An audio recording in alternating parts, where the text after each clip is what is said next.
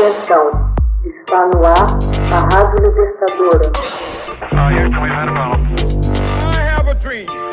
Assim sendo, declaro vaga a presidência da República. Começa agora o Hoje na História de Ópera Mundi. Hoje na história, 10 de abril de 1808. Napoleão decide entregar coroa da Espanha ao irmão José Bonaparte.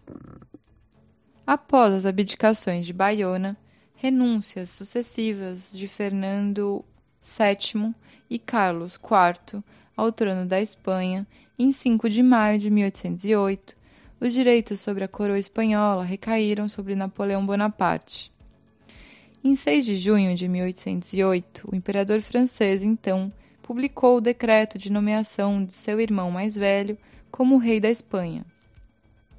O efetivo reinado de José I, primeiro e último, começou em 7 de julho, depois de jurar a nova Constituição e de receber o juramento de fidelidade dos componentes da Junta Espanhola de Baiona. José Bonaparte foi uma figura-chave na dominação política de importantes territórios durante o Império Napoleônico. Logo na proclamação do Império Francês, ele foi considerado o primeiro príncipe de sangue, no ano de 1804. De 1806 a 1808, foi rei de Nápoles, atual sul da Itália.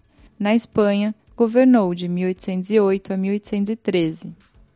A chegada de José I a Madrid, em 20 de julho, ocorreu em plena Guerra de Independência, após a sublevação popular de 2 de maio contra as tropas napoleônicas. Este levante na capital espanhola foi seguido de revoltas por todo o país. José I foi proclamado rei em 25 de julho, porém teve de fugir ante a derrota das tropas francesas na Batalha de Bailen. Refugiou-se primeiro em Burgos, depois em Miranda de Ebro e por último em Vitória, onde chegou no dia 22 de setembro.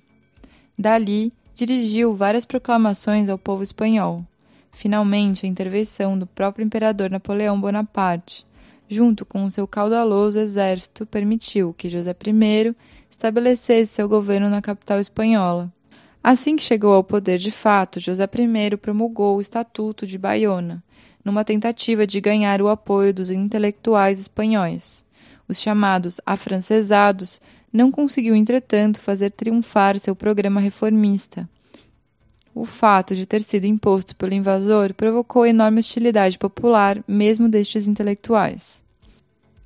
Num esforço de conseguir o respaldo desse setor, publicou em dezembro de 1809 o anúncio da fundação de um Museu de Belas Artes, sob a denominação de Museu Josefino. Com essa instituição, pretendia recuperar as obras de arte que seu irmão Napoleão e outros militares franceses estavam pilhando e levando para a França. José I, no entanto, não terminaria o projeto. Foi seu sucessor no trono espanhol, Fernando VII, quem o inaugurou em 1819 como Museu do Prado. Após a derrota da Batalha dos Arapiles, em 22 de julho de 1812, José I abandonou Madrid. Em sua passagem por Vitória, foi alcançando pelas tropas do britânico Duque de Wellington, que subjugaram seu exército. Conseguiu finalmente sair da Espanha definitivamente em 13 de junho de 1813 e partiu para a França, onde permaneceu até a queda de seu irmão Napoleão. Em 1815, após a invasão, comandou as tropas de Paris. A essa época, seu título militar era o de tenente-general com a derrota do irmão Napoleão Bonaparte, partiu para os Estados Unidos, onde viveu até o ano de 1832. Em seguida, rumou para a Inglaterra e, por último, para Florença. Morreu na cidade da região da Toscana em 1844. Foi sepultado em Paris à direita de seu irmão Napoleão Bonaparte. Foi durante o reinado de José I, na Espanha, que o Paraguai se emancipou e livrou-se do jugo espanhol.